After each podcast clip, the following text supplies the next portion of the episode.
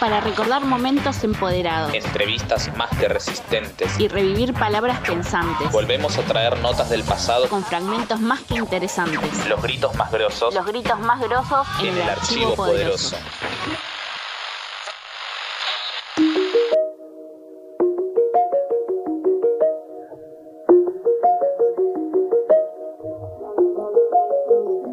Hijos hacían malabares, a veces debían, a veces no, pero el alquiler de alguna manera se terminaba pagando y, y manteníamos un techo, que ya es un montón, ¿viste? Y eso me hizo a mí entender como, o sea, tener esa infancia me dio la chance a mí de nunca olvidarme de la empatía por el otro, del que no tiene, de que yo hoy tengo y si hoy tengo y puedo darle una mano al otro, eso es, es importante, pero no lo digo de manual, lo digo en serio, lo digo de, de no olvidar jamás que un día no tuviste para comer. Y eso haga entonces que des una mano. Y que si tenés algo, bueno, lo puedes partir a la mitad y darlo, dárselo al otro. Digo, el día que olvidás eso, estás cagado. Y yo creo que hay mucha gente que eh, se olvida re fácil de eso. Viste, que es como, bueno, si yo tengo, tengo que cuidar lo que tengo. Y lamentablemente no, no puedo mirar si al de al lado le falta algo y capaz yo le puedo dar una mano, ¿viste? Eh, pero eso es educación también. ¿Y qué representa para vos eh, la masa de mujeres movilizadas? Y sobre todo, ¿qué te genera ayudar a visibilizar a las mujeres que resisten la desigualdad desde los barrios más postergados? siendo mujer un- puedo entender un montón de cosas, eh, pero todo el tiempo me considero como una aprendiz, ¿viste? Eh, de escuchar a las que están adentradas, de escuchar a las que de verdad caminan los barrios y, y comparten con otras mujeres.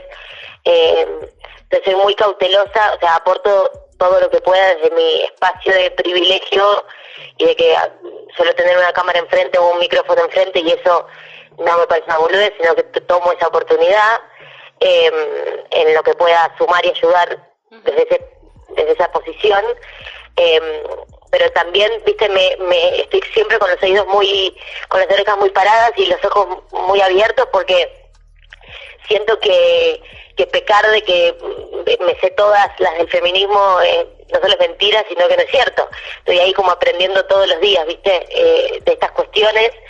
Eh, puedo hablar desde lo que yo he vivido y como me preguntabas dentro de- del mundo en el que yo me muevo desde que tengo 10 años, que es el mundo como de la tele y de- del- del entretenimiento, he visto de todo, ¿viste? Pero creo que se tienen que ocupar los que se tienen que ocupar y, y vos, toda la organización que, que me contaste, están haciendo lo que creo que hay que hacer, que es como de- decirlo un poco más en voz alta, ¿viste? Para que esa, esa ayuda necesaria llegue y esa, ese aporte de quienes tienen que hacerlo esté. Por lo general, acompañas muchas causas feministas, dentro de las cuales estuvo la despenalización del aborto.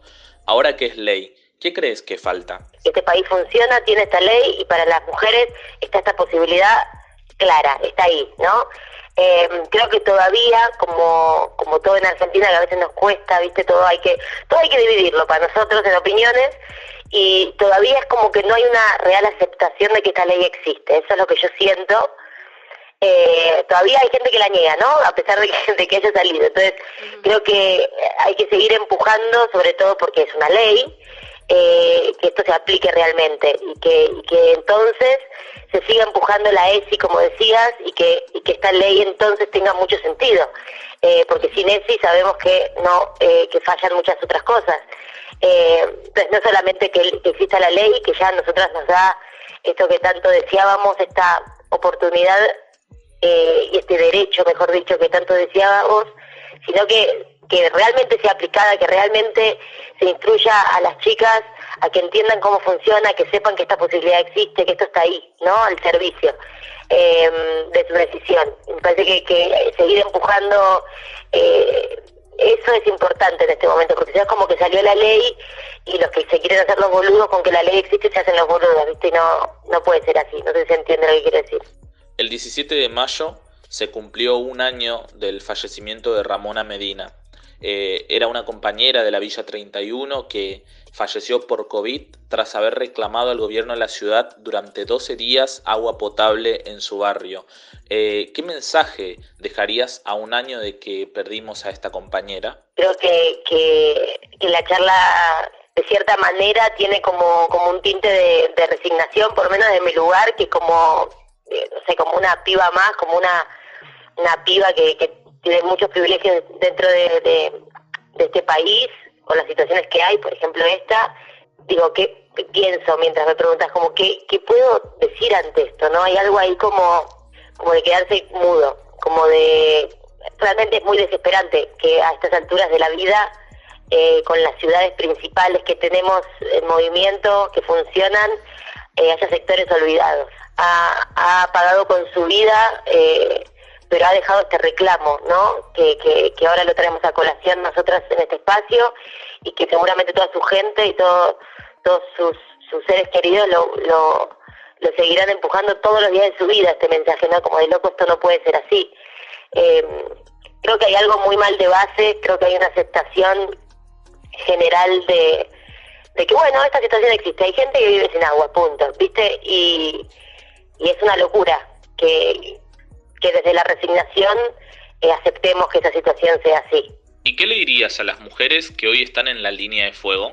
Primero, con muchísimo respeto me atrevo a decirle algo a alguien que, sea como Ramona o a las Ramonas de, nuestro país y de Latinoamérica, con absoluto respeto y admiración podría esbozar algún tipo de palabra, porque hay algo que es lo más emocionante de, entre la mierda, que es como que en definitiva lo único real es el amor al otro y, el entender que yo no soy solo y que yo soy con el otro. Y por eso no vuelvo a decirlo, pero sabemos perfectamente, y ustedes más que yo, que es muy difícil llegar a esa línea de pensamiento, ¿no? Como la de para, si a mí me va bien, al otro le tiene que ir bien. Si a mí me va mal, es que al otro también le está yendo como el orto, y entonces hay que darnos una mano, ¿no? Como tener esa, esa línea de pensamiento tiene que ver con entenderte como una como un otro, como parte de un otro. Y cuando yo escuché a Ramona o cuando uno conoce a las Ramonas, yo tuve la suerte de, de con mi laburo, con la música, ir a un montón de lugares, a rinconcitos que capaz de otra manera no, no podía ir del país y conoces a un montón de Ramonas, ¿viste? Conoces a, un montón de gente increíble que da lo que no tiene por el otro y que, que por ende las ves como, como en paz, como, ¿no? Como el, el no tener desde un lugar amoroso, el yo no tengo, el de al lado tampoco, y si tengo algo lo voy a partir a la mitad. Las cocineras comunitarias están en la línea de fuego sosteniendo las redes de cuidado que mantienen con vida nuestro barrio. El Estado alimenta a 10 millones de personas aproximadamente, pero nadie les pregunta quién cocina esta comida. Primero ser reconocidas, punto. Primero que se visibilice el tiempo que ponen, lo que hacen, la vida puesta en, en, en esto, ¿no? Y después hay otro punto importante que es como lo que hablábamos al principio, como ser reconocidas también tiene que ver con que, un, Estado, con que una ayuda de alguien de arriba reconozca justamente ese, ese trabajo que hacen, porque es un trabajo y porque lo hacen desde el amor y, es muy fácil decir como bueno lo hacen porque quieren y porque son gente buena y porque y que porque van para adelante y porque quieren salir adelante bueno dejamos que hagan eso que hacen que es tan bonito y tan romántico de ver de afuera. Y es eh, no puede ser así, no puede ser como un reconocimiento, ¿no? Como de, mira qué lindo, como la gente sale adelante por, porque tiene su propio ímpetu, ¿viste? Eso es una cagada, porque porque no hay, detrás de, de, ese reconocimiento no hay un te apoyo, te ayudo, ¿qué necesitas? Eh, ¿Cómo podemos hacer? No hay una, no hay un plan, a eso voy, ¿no? En Sky Rojo actuás de una piba argentina, un barrio popular que reivindicaba el servillera. ¿Por qué te parece importante eliminar los estigmas que pesan sobre los barrios populares? Porque, mira, eh, si bien el contexto de la serie uno entiende que es una mirada semicareta internacional de una chica de un barrio, ¿verdad?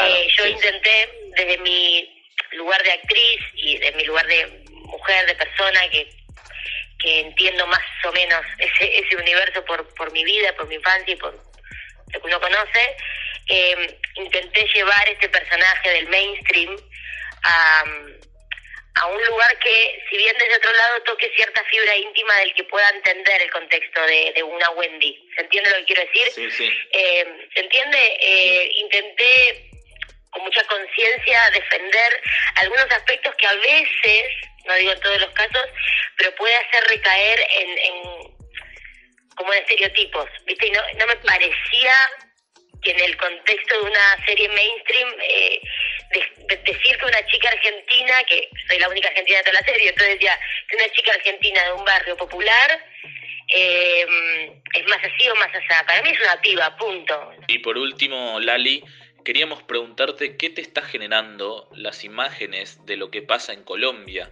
y a la vez qué tan importante crees que es eh, visibilizar este tipo de luchas. No puedo creer de verdad que, por ejemplo, si yo prendo la tele ahora, eh, no sé, me estén contando que el dólar blue está a no sé qué. ¿Entendés? Como eh, para naturalizar que mientras tanto está pasando eso en Colombia. ¿Se entiende? Eh, y los medios de comunicación puntualmente que tienen como mucha más responsabilidad con estos con estas noticias y con estos hechos que un ciudadano normal que se dedica a otra cosa te juro que no puedo creer prender la tele esta mañana y que la primera noticia que vean no sea cómo está la situación en Colombia por ejemplo eh, Sí, creo que hay algo terrible de nuestros pueblos, eh, de toda Latinoamérica, de resignación ante cómo se manejan nuestros, la, la gente que está en el poder en nuestros países, eh, que es abrumadora y que es terrorífica, porque lo que te están diciendo es no, sa- no pidas nada, cerrar el culo, no salgas a la calle, no exijas como pueblo, porque te pasa esto. Esta, esta es la represalia, ese, ese es el mensaje final, ¿viste?